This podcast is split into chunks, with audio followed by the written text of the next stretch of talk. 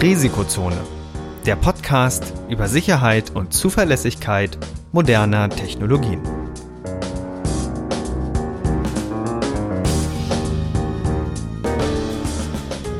Heute mit Professor Dr. Andreas Noack und Viktor Gaske.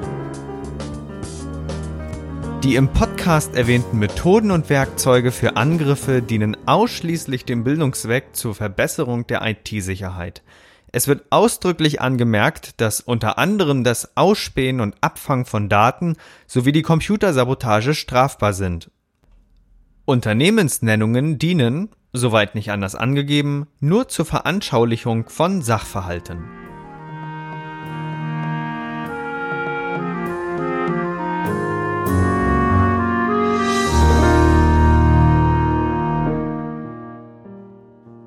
Hallo und herzlich willkommen zu einer neuen Episode des Risikozone Podcasts. Heute an einem Tag, wo noch tatsächlich schon Schnee liegt, im November. Liegt bei dir vom Haus auch noch Schnee, Andreas?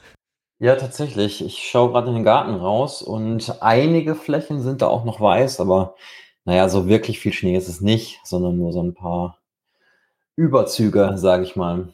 Ja, es ist ja, es ist ja dieses Jahr auch recht früh äh, winterlich geworden. Also es soll ja jetzt mal die Tage noch wärmer werden, aber ähm, ich habe jetzt auch die letzten Jahre schon beobachtet, dass es, dass es irgendwie erst im Dezember losging und das, das ist dieses Jahr. Also äh, das, das Wetter ist ziemlich, ziemlich spannend in der Frage. Aber das ist zum Glück heute nicht unser Thema. Wir haben heute eine Episode, die ist ähm, die ist recht aktuell, weil wir die quasi heute am Dienstag aufzeichnen und deswegen können wir alle lustigen Themen aufgreifen, die die sehr spontan reinkamen und ich glaube, das aktuellste Thema, was was mh, hm, durch die ganze Medienlandschaft geistert, ist Mastodon, Twitter und das ganze Thema, was äh, drumherum sich aufgebaut hat. Also nochmal nur für Kontext. Ähm, es gibt einen riesigen, naja, so wird's mal so, so, so dargestellt. Also es gibt einen großen Zulauf zu Mastodon, dieser freien ähm, Microblogging-Alternative, weg von Twitter hin zu Mastodon. Und ähm, das, das soll immer quasi als Twitter-Exodus stilisiert werden und die Leute sagen, ja, jetzt, wo Elon Musk die Bude übernommen hat und äh, da alles aufgemischt wird, wollen sie rüber zu Mastodon. Und darüber wollen wir heute reden. Ähm, denn wir haben ja heute auch, ähm, beziehungsweise wir nutzen ja auch Twitter. Als Risikozone, wenn ihr die neuesten ähm, Podcast-Episoden sehen äh, wollt oder darüber informiert werden wollt. Und ähm, ja, das Thema Mastodon möchten wir also heute in der heutigen Episode ein bisschen thematisieren. Ist es sinnvoll? Äh, was sind die Risiken, Vorteile etc.? Und wir haben ja vorhin schon für die Episode äh, mal eigene Konten bei Mastodon angelegt. So ist es. Und tatsächlich geht das überraschend schnell. Also man muss sich natürlich nur aussuchen, bei welcher Organisation oder in welcher Organisationseinheit man sich so einen Account anlegt. Aber wenn das geschehen ist, dann kann man recht schnell tatsächlich sich einen Account anlegen, E-Mail-Adresse eingeben, Passwort eingeben und man bekommt eine Bestätigungsmail, muss sie einmal bestätigen und schon hat man einen Account. Genau, und das Besondere, was, was wir auch gerade, äh, was Andreas auch gerade äh, implizit erläutert hat, ist, dass die Funktionsweise von Mastodon dezentral ist. Also der Gedanke dabei ist, dass es keinen zentralen Dienst mehr gibt, sondern so, wie das Internet ursprünglich mal gedacht war, dass man mehrere äh, oder einen gemeinsamen Dienst hat, der insgesamt als Einheit auftritt, zum Beispiel sowas wie E-Mail oder, oder World Wide Web. Und dann schafft man quasi Möglichkeiten, damit die einzelnen Knoten, die diesen Dienst bereitstellen, miteinander sprechen können. Das sind dann sogenannte Protokolle. Das, das sind so Spezifikationen, wo man dann festlegt, okay, wie werden Daten ausgetauscht? Und dann stellen diese Knoten zur Nutzersicht hin quasi so eine Art Provider dar. Und ein Nutzer kann sich dann bei so einem Provider registrieren und den Dienst dann dementsprechend nutzen. bei Twitter war das ja bisher anders. Da war das eher so der Fall, dass es einen Dienst gab mit einem Knoten, nämlich Twitter. Also das Twitter wird durch Twitter bereitgestellt. Und dann gibt es auch keine Protokolle untereinander, weil die Dienste müssen ja nicht miteinander unter den Knoten untereinander sprechen. Und dem Nutzer wird quasi nur ein, eine Einheit präsentiert. Und das hat natürlich gewisse Vorteile, gewisse Nachteile. Aber eben, äh, es braucht die, das Bewusstsein erstmal, dass es nicht das eine Ding gibt. Es gibt nicht das Mastodon, bei dem wir uns registrieren. Das ist uns gerade auch aufgefallen. Da will man dann sich fix registrieren und dann äh, sitzt man dann zehn Minuten und muss sich erstmal einen Server aussuchen, was, was man da, zu wem man will. Und äh, da, da gab es ja auch schon gerade eine lustige Story, als wir einen Server ausgesucht haben, ne? Ja, das ist, ähm, ist tatsächlich gar nicht so leicht, weil erstmal weiß man ja gar nicht, welche Server überhaupt zur Verfügung stehen. Und da habe ich aber gerade herausgefunden, da macht einem das die Android-App etwas, die kommt einem etwas entgegen, weil da gibt es tatsächlich eine Liste von Servern, auf die man direkt zugreifen kann. Und in dieser Liste kann man sogar suchen, wenn nicht direkt vor das, äh, was man sich wünscht, dabei ist. Also das ist sozusagen ähm, ziemlich zuvorkommend. Und äh, so konnte ich auch tatsächlich meinen Server finden, wo ich mich gerade registriert habe. Genau, denn wir haben uns ja bei Infosec Exchange registriert. Ähm, der klassische Grundserver mastodon.social, der hat seine Registrierung geschlossen. Das heißt, wenn die erste Anlaufstelle, da wo alle erstmal hinrennen, die, die ist zu. Also da heißt es dann, sucht euch was anderes. Und äh, insgesamt kann man das, glaube ich, am besten umschreiben, eben mit der E-Mail, weil es gibt ja auch nicht den E-Mail-Dienst. Man muss sich heutzutage schon aussuchen, ob man nun Gmail oder Hotmail haben will. Also so viele E-Mail-Dienste gibt's ja auch nicht mehr. Das hatten wir ja in einer unserer ersten Episoden thematisiert wo ich auch so ein bisschen äh, drüber ähm, den, den, das Thema aufgegriffen habe, dass es ja eventuell nicht ganz sinnvoll ist, wenn es so wenige E-Mail-Dienste gibt, weil man dann natürlich äh, gewisse Monopolstrukturen hat, die sich auf einmal etablieren oder eben Oligopole, weil dann eine kleine Anzahl von Leuten einen gesamten Dienst ähm, ja äh, bereitstellt. Aber das ist ja bei Mastodon irgendwie nicht so. Aber es macht es eben auch von der Benutzererfahrung, wie man so schön sagt, immer nicht so ganz einfach. Ne? Genau. Tatsächlich, äh, wenn man auf mastodon.social geht, dann kann man sich auch weiterhangeln auf einen Server, wo dann auch die unterschiedlichen anderen Server vorgeschlagen werden. Und äh, ich schaue gerade mal, ob ich tatsächlich den Server, wo wir uns gerade angemeldet haben, also infosec.exchange, ob der auch dabei ist oder ob es da irgendwie asynchrone Listen gibt. Aber das sieht, äh, ich muss mal gucken, ob ich ihn gleich finde. Ähm, es, also es, man, man findet zum Beispiel auch von einigen Bundesländern was, zum Beispiel NRW hat auch einen Mastodon-Server, so wie das aussieht. Jetzt muss man aber dazu natürlich sagen, ne, jeder, jeder Server, also es stellt sich ja irgendwann die Frage, so ein, so ein Server kostet ja Geld. Das heißt, das machen die ja nicht kostenlos. Und es braucht quasi Leute, die diese Kosten bereitstellen. Also hinter jedem Server, den wir gerade erwähnen, der ist nicht wie irgendeine Gruppe, wo es, ein, wo es einen großen Dienst gibt und dann, dann wird das alles in einem Rutsch betrieben, sondern da muss sich ein Einzelner hinstellen oder eben eine Firma oder whatever.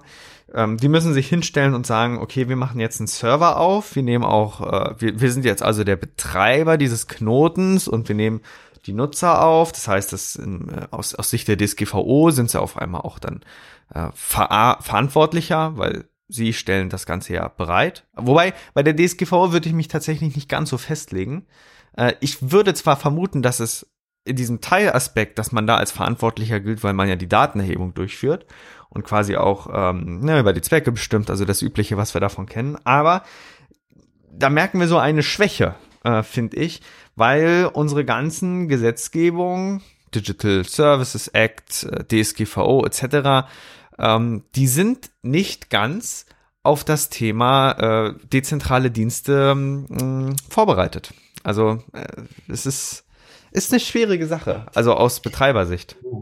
Ja, wer ist denn jetzt eigentlich, sag ich mal, schuld, wenn jemand, der bei Mastodon zum Beispiel infosec.exchange angemeldet ist, wenn er was Bösartiges macht, wer ist dann schuld? Ist dann Mastodon selber schuld oder ist ähm, Infosec Exchange schuld oder wer ist dann schuld? Mastodon gibt's ja erstmal nicht.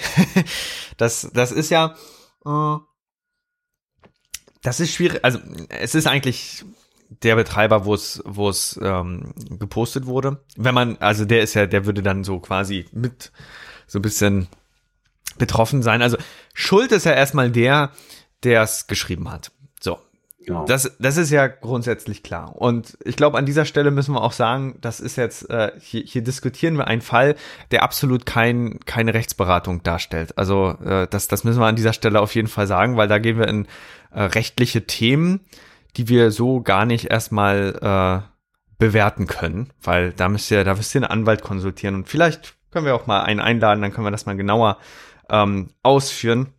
Aber wir, wir ähm, versuchen jetzt hier nur einen technischen Aspekt zu erläutern, weil ähm, die, die Regeln, die müssen ja auch entsprechend angewendet werden. Also wie gesagt, keine Rechtsberatung, hier ist nur, ähm, wir, wir diskutieren nur über technische Hintergründe. Also ähm, klassischerweise, so wie ich es bisher erlebt habe, war es immer so, dass natürlich in erster Linie der Nutzer schuld ist. Aber der Nutzer, der hilft ja nicht. Also es muss ja, der, der, der Nutzer selber ist ja kein Netzteilnehmer. Der hat ja seinen Provider und der wird dann als nächstes gezogen.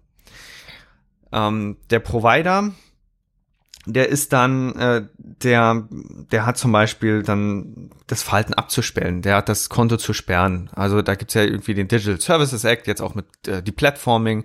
Wenn es also für eine gewisse Plattform greift, dann äh, dann ist derjenige dann auch entsprechend ähm, verpflichtet, äh, die Regeln zu beachten und den dann von der Plattform zu nehmen. Was das Problem jetzt aber bei Mastodon ist, ist, dass das Ganze föderiert läuft. Also föderiert könnt ihr euch so in etwa vorstellen wie, wie ähm, Bundesländer. Äh, wir haben ja auch ein föderales System. Das heißt, wir haben viele gleichberechtigte Teile, die insgesamt ein Ganzes ergeben. Und das Ganze ist das Mastodon und die jeweiligen Teile, die Bundesländer, die sind äh, der jeweilige, das sind die jeweiligen Knoten. Nur dass es eben deutlich, deutlich mehr davon gibt und dass das, äh, dass jeder dann da irgendwie rein kann, wenn er seinen, seinen eigenen Knoten aufsetzt. Ähm, wenn jetzt also ein Inhalt verbreitet wird, der, der irgendwie rechtswidrig ist, ne, Hass und Hetze, das, was man heutzutage so eben äh, auf, auf ähm, äh, verfolgt, dann äh, ist ja nicht nur der eigentliche Plattformbetreiber, wo unter dessen Konto das passiert ist, dran, sondern ja irgendwie erscheinen die Inhalte ja auch auf den anderen Knoten. Genau, und äh, wie, was für Auswirkungen hat das denn dann im Wesentlichen? Ja, äh, ich würde sagen, alle sind im Zweifel dran. Es gibt eine Möglichkeit, ähm, das habe ich schon gesehen, wenn man seinen eigenen Server betreiben würde, dann kann man sagen, mit folgenden Knoten möchte ich nicht mehr kommunizieren. Das heißt, du hast einen Knoten, von dem ist definitiv bekannt, dass da rechtswidrige Inhalte kommen oder äh, dass das nicht funktioniert. Dann kann man den von der Föderation einseitig ausschließen. Dann sage ich also als Serverbetreiber, von dem will ich nichts sehen. Da wird der Datenverkehr unterbrochen. Und dann bin ich da erstmal raus. Aber es ist, äh, ja, es, es erfordert Pflege. Das heißt, wenn ja die Inhalte verbreitet werden, dann, dann kann man potenziell ja selber reinrutschen. Weil man kann ja immer sagen, äh, den illegalen Inhalt, den kann man unter dem jeweiligen betroffenen Server abrufen, aber eben auch unter allen anderen. Und unter dem Aspekt müssen wir mal auch noch hervorheben, wie im Grunde die äh, Nutzerkonten aufgebaut sind bei Mastodon. Denn wenn ich zum Beispiel jetzt auf infosec.exchange bin, dann heiße ich Edvictor. Und wenn wir jetzt zum Beispiel bei mastodon.social sind, dann kann ich auch mein Konto abrufen, wenn ich meine volle Adresse angebe und das wäre @victor@infosec.exchange. Und so kann ich das Konto auch abrufen. Und es hat ja, es hat ja tatsächlich lange gebraucht, bis die klassische Gesetzgebung ähm, solche Sachen wie E-Mail antizipiert hat oder eben ähm, ja diese diese klassischen Netzthemen. Aber ich äh, habe immer so die Vermutung, alles was Richtung Peer-to-Peer -Peer läuft, da ist der Betreiber immer im Risiko, weil unsere Gesetzgebung liebt es, große Player zu haben, bei denen man sich zentral melden kann. Ja, das ist natürlich viel, viel einfacher, wenn man den direkten Zugriff auf jemanden hat, der dann verantwortlich sein muss. Ist aber, glaube ich, tatsächlich bei Mastodon gar nicht so ganz einfach. Ja, ja. Deswegen lieben, eigentlich müssten ja die Regierungen äh, beziehungsweise die, die jeweiligen Behörden müssten ja Twitter lieben, weil sie haben einen zentralen Ansprechpartner für alles Mögliche, was passiert.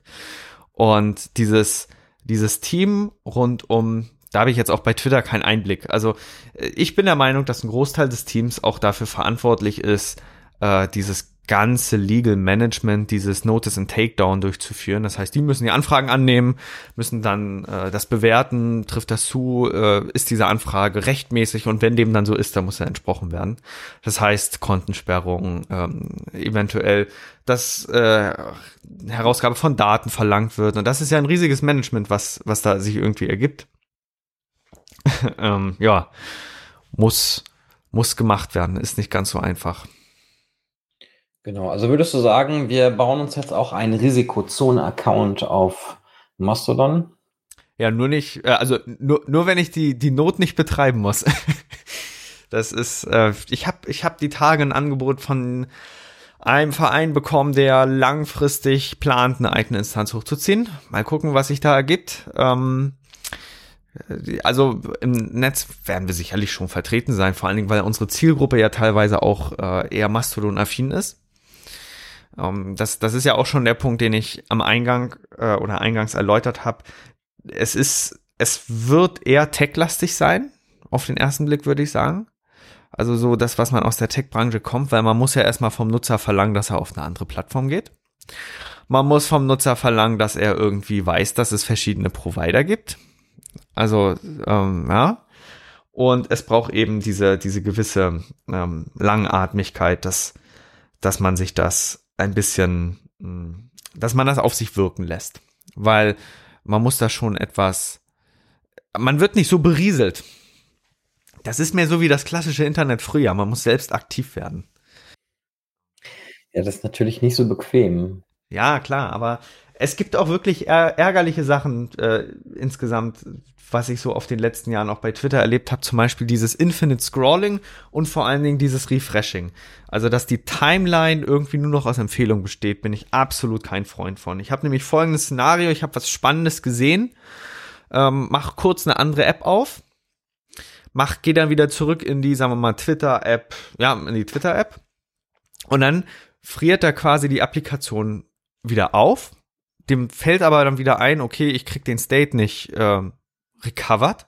Und dann lädt er mal alles neu. Und wenn er dann alles neu lädt, dann sind alle Posts weg. Weil immer wenn ich bei Twitter jetzt quasi runterziehe für Refresh, dann bekomme ich total andere Posts, weil das ist der Algorithmus, der dann irgendwie so sagt, ja, ich spiele dir jetzt meinen anderen empfohlenen Beitrag ein.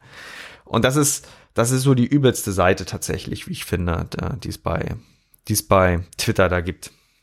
Hängt ab natürlich, wie man sich's einstellt. Aber ich fand, ich fand, das war schon recht schade, als, als, die, äh, als diese ganzen äh, chronologischen Feeds abgeschafft wurden.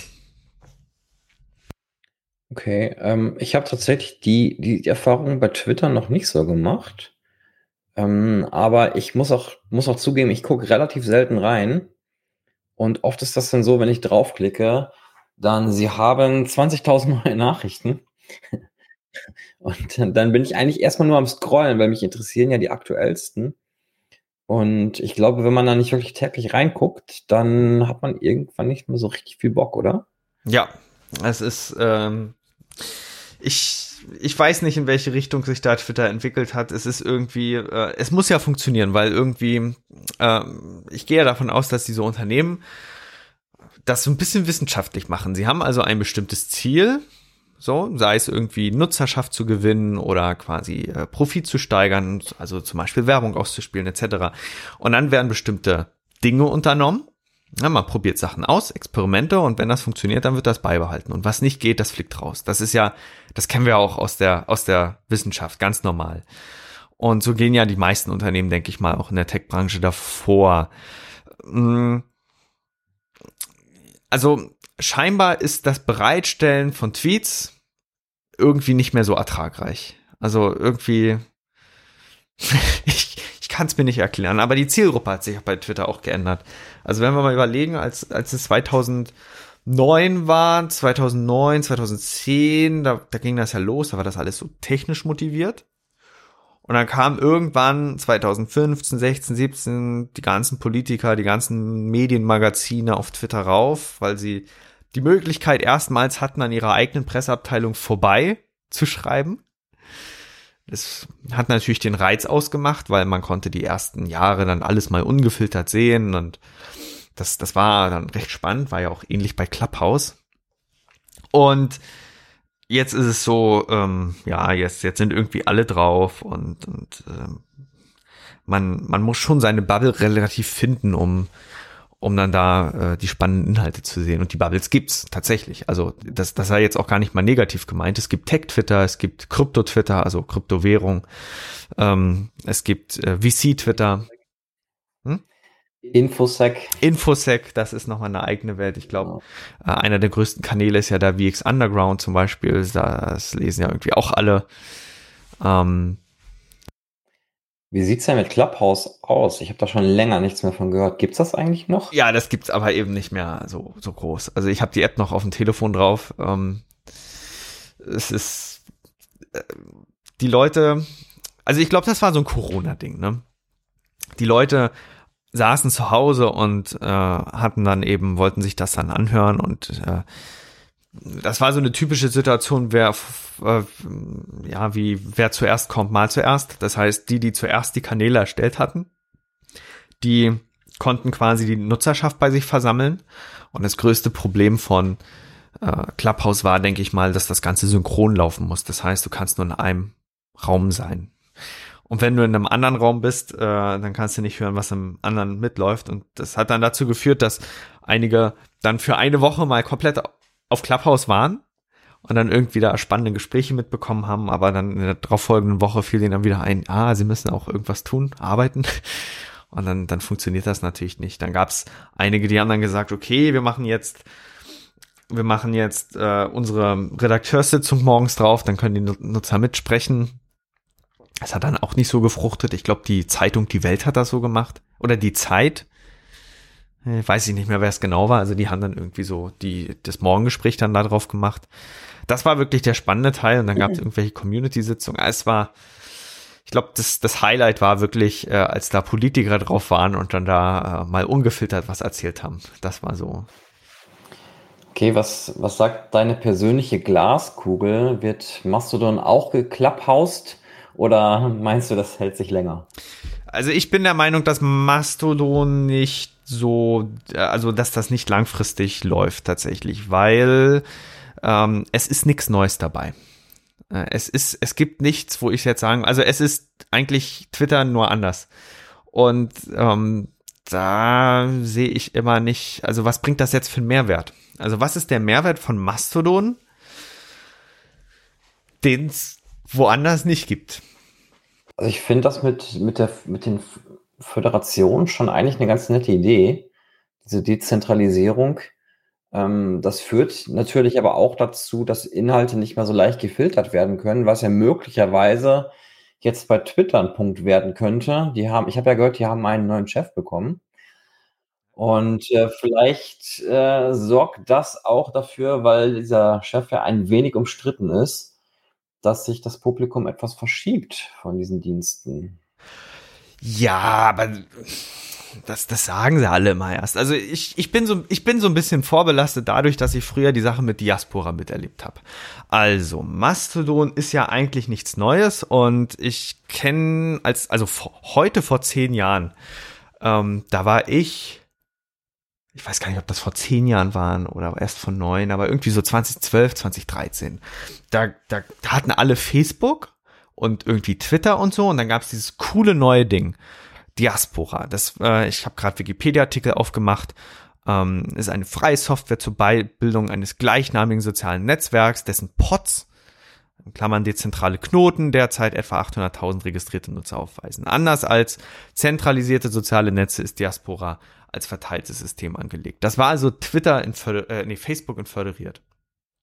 Und da gab es auch recht eine Community drumherum.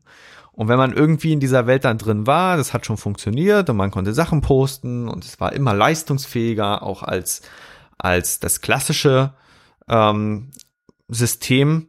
Also Facebook, man konnte Markdown-Sachen irgendwie machen. Also es war technisch war da schon mehr drin. Aber es ist nie abgehoben. Ähm, die Leute, also ich glaube, ähm, California, die Tech-Industrie, die, die hat da so parallel dann mal mitgeguckt.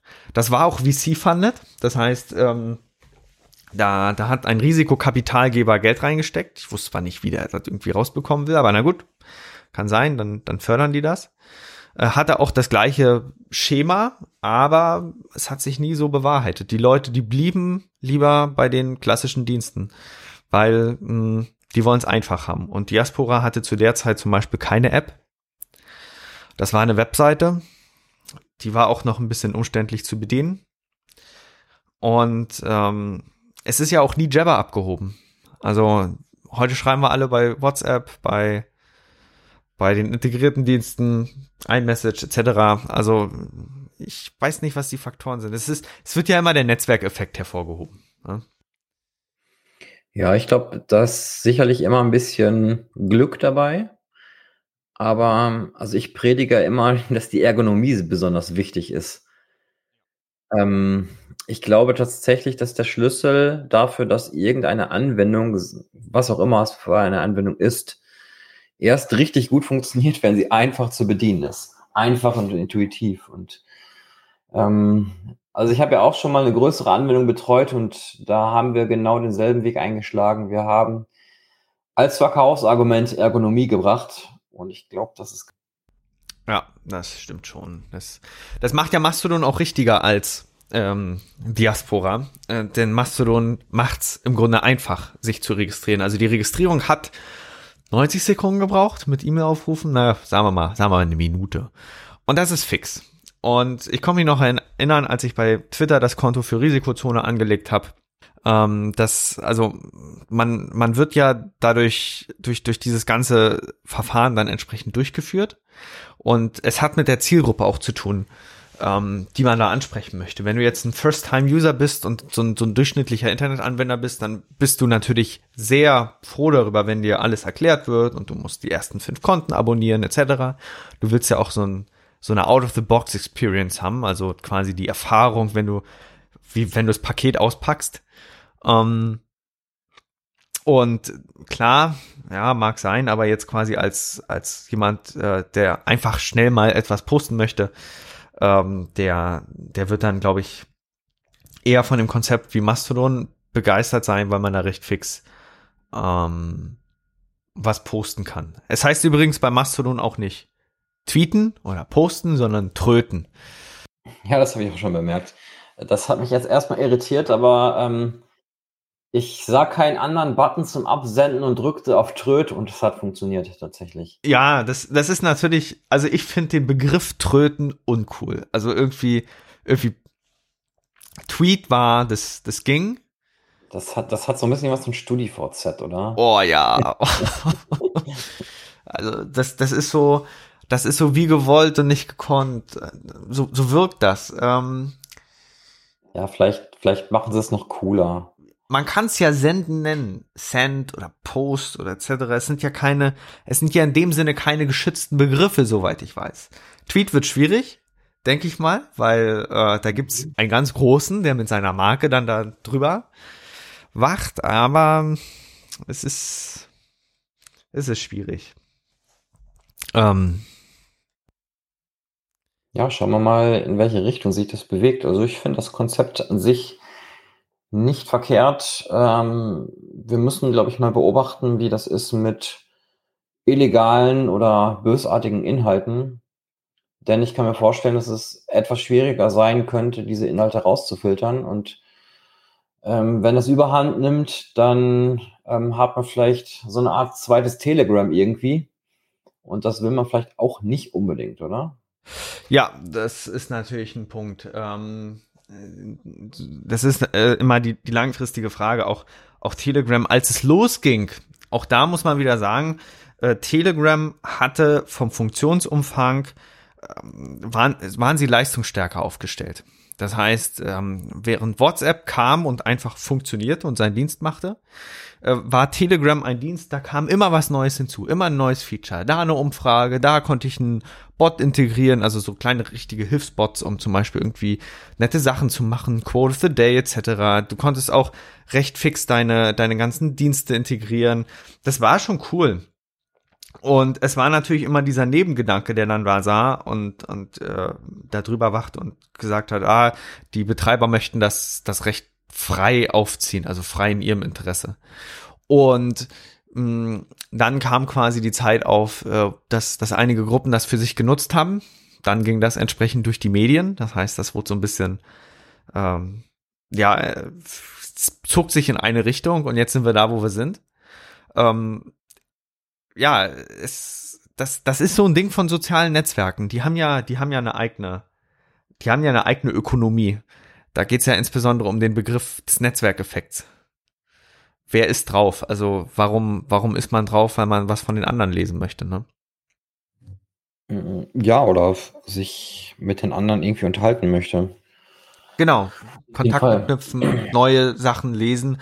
Und da ist ja erstmal die Grundvoraussetzung, dass äh, die Leute schreiben. Das heißt, wenn jetzt, sagen wir mal, Security Twitter auf Mastodon umzieht, äh, dann ist das so dann äh, ist für die Gruppe eben das ganz interessant. Dann hat man eben zwei Dienste. Dann irgendwie, wenn ich was Politisches lesen möchte, gehe ich auf Twitter. Und wenn ich dann eben äh, in der IT-Sec-Community ähm, unterwegs sein möchte, dann, dann bin ich eben bei Mastodon. Ähm, aber es muss natürlich Interesse da bleiben. Und wenn die Le Leute, ähm, wenn sich herausstellt, dass, dass quasi der, der große Hebel nur, nur unter Twitter möglich ist, dann werden die Leute auch wieder zu Twitter zurückrennen. Und äh, es ist, ja, ähm, was, äh, was, was denkst du denn, wenn wir jetzt gerade schon bei neuen Lösungen sind? Es gibt ja auch noch nicht so extrem lange Matrix. Was hältst du denn davon? Jetzt im Vergleich zum Beispiel zu den Lösungen wie WhatsApp, Signal. Auch da gibt's kein, kein Ding, was es vereinfacht. Also mh, hm, wir müssen da zwei Sachen trennen. Das eine ist Unternehmenskommunikation und das andere ist irgendwie die Großkommunikation. Also quasi öffentliche ähm, Inter, wie, oh, da gibt es so einen EU-Begriff für. Äh, Inter nummerngebundene Interverbindungsdienste oder keine Ahnung. Jedenfalls, ähm, es gibt Instant Messaging global und innerhalb der Firma. Und innerhalb der Firma kann man ja recht frei Lösungen aufsetzen, wie man möchte. Also äh, da gibt's ähm, verschiedene, also eine heißt ja Rocket Chat, die andere, ähm, ich glaube, das ist MetaMost. Viele Firmen setzen auf MetaMost, äh, weil das auch eine, eine große Lösung ist. Da kann man ja ausrollen, was man möchte. Und wenn wir jetzt zum Beispiel hören, dass die französischen Behörden Matrix ausrollen oder die Bundeswehr Matrix ausrollt, dann, dann ist das natürlich für die Anwender nach hinten hin transparent.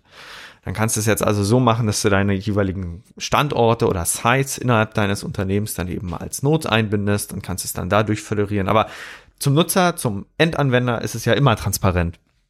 Mhm. Das heißt, der bekommt nicht mit, ob da jetzt irgendwie eine PHP-Anwendung, eine eigens geschriebene hinter ist oder eben so einer dieser schönen Dienste. Aber bei den großen Dingern, bei den großen Diensten, Mm, iMessage, äh, WhatsApp, Facebook Messenger, da kommt es dann natürlich immer wieder auch auf die Nutzerschaft an. Und ähm, da ist natürlich der Punkt, darauf sollte man achten, was nutzt die Jugend. Denn da schauen auch alle Unternehmen drauf. Das, was die Jugend heute nutzt, das sind die Kunden von morgen. Und da hat sich ja alles Richtung, Richtung TikTok erstmal bewegt. Ich glaube, da gibt's auch Instant Messaging. Ich Normalerweise ist es so, wenn ich mich bei einem Dienst anmelde, danach äh, ist dann Schluss, dann war er cool. Ich habe mich bei TikTok noch nicht angemeldet, das muss ich mal tun, dann kommt wieder was Neues. ähm, aber TikTok hatte eben eine große Innovation und die war, äh, dass sie, dass sie Inhalte und nicht Nutzer gebunden waren. Äh, das heißt, der Algorithmus, der wurde in den Mittelpunkt gesetzt und man hat dann gesagt, okay, wenn ein Inhalt besonders gut ist, dann wird er weltweit ausgespielt. Und Facebook und die klassischen Dienste hatten einen Algorithmus, der war so aufgebaut, der hat gesagt, wir spielen nur das aus, was in deinem Freundeskreis bekannt ist. Und das hat beides seine Berechtigung. Äh, Facebook mache ich auf, wenn ich eigentlich was von meinen Freunden lesen möchte. Also war früher, jetzt ist es eigentlich nur noch Nachrichtenmagazin, weil irgendwie keiner mehr was postet. Und wer, wer TikTok öffnet, der möchte irgendwie die neuesten Trends sehen. Und für den einzelnen Post, Poster, für den Veröffentlichenden, für den ist das natürlich cool. Der braucht einen Inhalt posten und unabhängig wie klein er ist, kann TikTok ihn groß machen. Also das ist so ein bisschen das DSDS der, der sozialen Medien. Aber ist es nicht so, ähm, genauso schnell wie ich ein Star bin, bin ich auch ganz, ganz schnell wieder kein Star? Ist das nicht so dann auch? Ja, und das ist die Challenge. Ähm, ich habe da noch, bin da noch nicht ganz durchgestiegen, wie es, wie es, äh, wie es konkret ähm, dann, dann sich auch hält. Aber der Kern, der Kern der Influencer ist ja zum Beispiel auch, dass sie, dass, dass wenn man sie entdeckt oder wenn Leute sie entdecken, dass man relativ einfach eine persönliche Bindung zu denen aufbauen kann und ähm, dann sagen kann, ja, der ist ja wie ich und oder oder ich bewundere ihn und er ist so authentisch und er gibt mir so ein gutes Gefühl und darüber darüber deswegen abonniert man ja überhaupt Leute, ähm, weil man weil man dann weiter an deren Inhalten interessiert ist. Aber ja, äh, ich warte auf das nächste große Ding. Also ich bin der Meinung, da kommt was, aber ähm, es wird spannend, wie es ist und ähm, solange, solange das nächste große Ding nicht da ist, kann man zwar die kleineren Schlachten dann sehen, also sowas wie Facebook versus Diaspora oder Twitter versus Mastodon, aber eigentlich, eigentlich spielt sich, spielt sich das richtige Ding auf ganz woanders ab. Ja, was ist denn deine Idee? Was, was könnte es denn werden? Ich weiß es Oder? nicht. Es ist, es ist, es ist, jetzt bin ich mittlerweile an einem Punkt. Jetzt, eigentlich müsste man das Set selbst bauen, ne? weil als ich vor zehn Jahren das dann bei anderen gesehen habe, ja gut, als 13-Jähriger kannst nicht viel machen, das wird schon schwierig. Aber äh, jetzt geht es eigentlich drum, eine Community zu finden, die was machen möchte.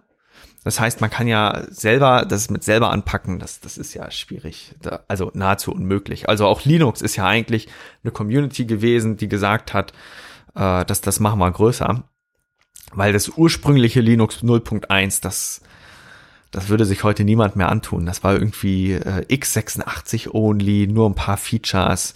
Linus Torvalds hatte gar nicht vorgehabt, das zu portieren.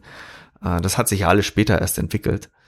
Um, ähm, und so müsste man natürlich heute, heute auch was Größeres bauen. Ich bin natürlich der Meinung, dass das äh, alles tiefer greift. Also ähm, spannend wäre natürlich, was wird das nächste Linux? Was wird das nächste wir haben ja auf der Ebene haben wir ja auch vieles, was sich jetzt in den äh, letzten Jahren verändert. Zum Beispiel TCP/IP. Haben wir alle lange gedacht, wow, das ist es. Und dann kommt Google daher und die ähm, setzen jetzt einfach Quick drauf. Die die bauen das, äh, die die die halten mal den Quirl ein bisschen in die Sache rein. Das sind eigentlich total coole Sachen bei Quick auch dabei. Zum Beispiel, mh, mm, ja, man multiplext jetzt innerhalb der Verbindung. Also, das muss man sich auch mal verdeutlichen. Früher haben wir ja gesagt, okay, wir wollen auf einem Computer multiplexen, also führen wir Ports ein. Jetzt werden die, jetzt gehen uns die Ports aus oder wir haben nur noch ein frei, weil Firewall und so und nur noch 443 auf. Dann kommt man jetzt auf den Gedanken, okay, die eigentlichen Services, die packen wir in den Handshake rein. Das heißt, wenn ich eine Quick-Verbindung starte, dann meldet er sich und sagt, okay, hier ist Quick ich möchte gerne bei dir jetzt auf dem Server auf diesem Port äh, den Dienst H3, also HTTP 3, aufrufen. Und genauso kannst du auf den gleichen Dienst DNS packen, du kannst auf den gleichen Dienst was anderes packen. Und das macht natürlich einen Firewall-Hersteller wahnsinnig, weil die können nicht mehr in die Verbindung reingucken und da läuft das dann alles durch. Ähm, puh, ja, ja. Da kommt. Wobei, jetzt, jetzt sind wir schon bei Quick, das ist aber auch ein ganz schöner Rundumschlag heute, oder? Also ich meine, wir haben mit dem Wetter angefangen. Jetzt sind wir bei Quick über Mastodon und Twitter und zwischendurch waren wir noch bei Diaspora und Facebook. Ähm, ja, was für ein Fazit würdest du denn, würdest du denn daraus ziehen? Also wir haben, glaube ich, festgestellt, es gibt viele unterschiedliche Lösungen kommt es immer auf den Trend an, der bestimmt, was gerade gut funktioniert. Wie lange hält so ein Trend? Also ich habe auch zum Beispiel das Gefühl, dass Facebook trendmäßig schon, so, schon wieder so ein bisschen runtergeht. Oder vielleicht bin ich auch einfach zu alt für die Scheiße, weil vielleicht ist es auch so. Ähm, wie siehst du das? Du bist ja noch ein bisschen jünger. Ja, ich habe mich ja schon bei Facebook registriert, deswegen ist es uncool geworden. Oh, okay. Das ist, ähm, ach, das, das ist eine, eine, Facebook hat eine Transformation hingelegt. Ähm, das, das ist tatsächlich das, was man Mark Zuckerberg zugute halten muss. Auf jeden Fall. Ähm, er hat in den letzten Jahren vermocht, immer auf die aktuelle Lage sich zu fokussieren. Also sein eigentliches Produkt war ja von 2004. Das war Facebook, so wie er es gemacht hat, für College, für University und jetzt quasi dann ausgerollt für alle. Und dann hat er als erstes, als es dann zugrunde ging, gehen sollte, das erste Mal, 2010 herum, hat er gesagt, hat er zwei Sachen gesagt. Erstens, wir müssen Mobile antizipieren. Dann haben sie die ganzen Apps rausgehauen. Und der zweite Clou war Instagram. Er hat einfach ein Social Network aufgekauft und ähm, und, und hat dann quasi die Nutzerschaft darüber an sich gezogen. Und der zweite Punkt, den er gemacht hat, oder der dritte, war, dass er aus Facebook ein Nachrichtenmagazin gemacht hat. Also Facebook ging eher in die Richtung eines Medienkonzerns. Wenn ich heutzutage Facebook aufmache, dann, dann sehe ich NDR, ich sehe, ähm, was, was sehe ich? Ich muss mal kurz reingucken. Also man sieht dann äh, viele Sachen, da wird jetzt auch nicht mehr viel interagiert, aber viele lesen das noch. Also ich sehe jetzt hier die Lokalzeitung, wenn ich es aufmache. Ähm, wenn es überhaupt lädt. ja, Facebook, die Apps sind alle größer geworden. Ich sehe Spiegel, alles Mögliche. Ähm, so, so hin hat sich's transformiert. So, ähm, wenn man jetzt, wenn man jetzt zu den anderen Diensten guckt, ähm, ja, wurde, wurde Social Media insgesamt groß ausgerollt. Aber äh, es bleibt natürlich langfristig immer die, die Frage, was, was ist dann eben das nächste Ding? In welche Richtung geht das äh, zukünftig alles? Wird Social Media äh, vorherrschend bleiben oder wird Social Media zum Beispiel embedded? Ne? Was ist der, was ist der Verkehrskreis, mit dem man sich verbinden möchte? Ähm, willst du, willst du quasi in deinen Freunden unterwegs sein oder möchtest du dich mit der Welt connecten? Das ist auch so ein Ding, das geht, glaube ich, immer hin und her. Äh, da, da muss man dann auch gucken äh, von den jeweiligen ähm, Personen, weil, oder in den jeweiligen Communities, weil die einen, die möchten sich nur in sich selbst connecten und die anderen, die möchten quasi ähm, ja mit mit allen sprechen. Also ich glaube, Journalisten sind am, e ja, wo, ich kann es nicht einschätzen. Journalisten sind vielleicht am ehesten nochmal für die Kommunikation mit allen offen, während dann irgendwie wieder die Tech-Community ähm, da muss man dann schon irgendwie drinstecken oder sich genauer damit beschäftigen. Und äh, dementsprechend wird sich das fortentwickeln. Hm. Ja, das, das mag wohl so sein. Ich meine, gerade wenn es um spezielle Themen geht, die nicht für jeden so einfach ja, erfahrbar oder zugreifbar sind. Also ich, wenn wir schon beim Tech-Bereich sind, ähm, da gibt es ja sicherlich ein paar Sachen, da kann nicht jeder mitsprechen. Also ich sag mal Quantenkryptographie, ähm, Postquantenkryptographie, ähm, das ist, glaube ich, nicht so, dass äh, Tante Emma von nebenan da sagt, ey, cooles Thema, lass mal drüber sprechen. Ähm, ja, das ist wohl so ein Punkt, denke ich. Ja. So, und dann hat man natürlich noch die, das, das ist jetzt was noch, was völlig neu aufgekommen ist, Podcasts an sich selber. Das ist ja eigentlich auch wieder was Föderiertes, weil jeder hat die Möglichkeit, seinen Stream zur Verfügung zu stellen. Und die ganzen werden dann zusammen aggregiert. Also ich glaube, Podcast ist tatsächlich noch eine Sache, die ist noch nicht so kaputt gemacht worden. Ähm, aber Plattformökonomie ist, wie gesagt, so eine Sache, die, die, die ist, die können wir eigentlich in eine, in eine komplett eigene, eigene Folge packen. Ähm, ich würde, ich würde, ich, ich habe hier eine 42 Minuten auf der Uhr. Ich weiß, wir wollen, wir wollen heute zu einem kleinen Fazit kommen für diese Episode. Also, ja, wenn wir auf Mastodon schauen, was würden wir unseren, was könnten wir unseren Zuhörern empfehlen? Registrieren, ja oder nein? Also ich glaube, das kann nicht schaden und vielleicht entwickelt es sich zur nächsten großen Plattform. Wenn man frühzeitig dabei ist, ähm, dann ist das, glaube ich, nicht verkehrt. Also ich war viel zu selten Early Adopter. Ich glaube, das sollte man viel häufiger machen. Ähm, ich glaube, dass das sagt uns oder sagt mir vor allen Dingen auch die Jugend schon bald nach. Ja? Die alten Leute, die brauchen wir ewig, bis sie bei diesen Diensten angekommen sind. Also ich glaube, man sollte mit der Zeit gehen. Man sollte sich nicht verschließen. Also lass es uns versuchen. Ja, das ist ein guter Abschluss auf jeden Fall. Also wie gesagt, wir haben uns, wir haben uns bei der Plattform angemeldet. Ihr könnt uns adden, add Victor at infosec.exchange. Und bei dir, Andreas? Äh, at Andreas Noack at infosec.exchange. Genau, und dann könnt ihr uns da folgen. Ähm, wir schauen mal, bei wem wir unser Risikozone-Konto anlegen. Vielleicht äh, haben wir da bald einen Provider, dann äh, können wir das da auch entsprechend machen. Und dann schauen wir mal, was aus der Plattform wird. Wie gesagt, wir haben ja auch schon getestet, wenn man sein Konto loswerden möchte. Äh, das geht, glaube ich. Das geht, das habe ich gerade ausprobiert. Aber auf einem anderen Server, weil wir haben, wir haben mehrere richtig, durchgetestet. Ja, ich hatte, ähm, ich hatte mal ein bisschen Bingo gespielt und hatte noch einen, noch einen anderen Provider, wo ich mich mal spaßeshalber registriert habe und das kann man auch tatsächlich rückgängig machen und der Account wird dann auch vollständig gelöscht. Also keine Angst für die Leute, die sich das dann irgendwann anders überlegen. Das geht auch wieder weg. Ja, und äh, muss man ja langfristig auch betrachten. Und ach so, Mastodon ist Open Source. Das heißt, man hat natürlich die Möglichkeit ähm, nachzukontrollieren, wer jetzt sagt, okay, wird mein Konto wirklich gelöscht? Der hat dann die Chance, wenn die Software natürlich nicht vom Betreiber entsprechend modifiziert wurde, wozu ja eigentlich jeder das Recht hat, aber so, man weiß ja nie, was, was da für ein Source hinterläuft, aber wenn so ein klassischer Betreiber dann das da macht, dann kann man eben gucken, ob auch wirklich die Daten gelöscht werden. Und ich gehe mal davon aus, ich habe es noch nicht reviewed, noch nicht auditiert, ähm, das würde dann dementsprechend auch wirklich gelöscht werden. Das heißt, dann werden die Dateneinträge nicht auf irgendwie unsichtbar geschaltet nur, sondern wenn dann der SQL-Befehl delete geissued wird, dann wird das dann auch wirklich gelöscht. Äh, ja, muss man muss man dementsprechend äh, verstehen. So, genau, kann man kann man also machen. Äh, es hat noch ein paar Auswirkungen, die können wir in der nächsten Episode diskutieren.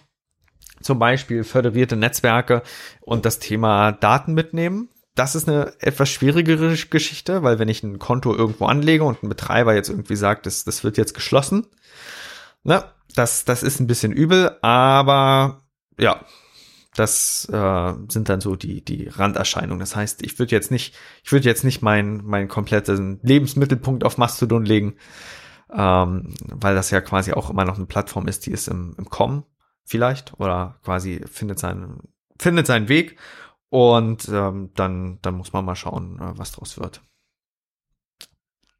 Ja. Genau so ist es. Also sehen wir uns demnächst auf Mastodon. Ich bin sehr gespannt. Oder auch nicht. Genau. Bis dann. Auf jeden Fall. Äh, habt eine schöne Zeit und wir hören uns in der nächsten Episode. Ciao. Ciao. Wir freuen uns, euch diesen Podcast heute präsentiert zu haben und sind natürlich gespannt auf euer Feedback, eure Fragen und eure Anregungen. Wenn ihr darüber hinaus Wünsche habt, welche Themen wir in den nächsten Folgen behandeln sollen, könnt ihr uns gerne eine E-Mail schicken an info@risikozone.de. Dieser Podcast ist jung, deswegen freuen wir uns umso mehr, wenn ihr uns unterstützt, indem ihr den Podcast auf Spotify, Apple Podcasts Google Podcasts, YouTube oder der Plattform oder dem Podcatcher eurer Wahl abonniert und uns auf Twitter at Risikozone folgt. Kommentiert, bewertet, sprecht über uns und erzählt es eurer Familie und euren Freunden. Für die Musik bedanken wir uns bei Jason Shaw von audionautics.com. Freut euch auch nächstes Mal wieder auf spannende Themen und interessante Einblicke. Weitere Informationen zum Podcast, den Episoden sowie den Show Notes könnt ihr jederzeit unter risikozone.de abrufen. Bis dahin wünschen wir euch eine wunderschöne und erfolgreiche Zeit. Auf Wiederhören.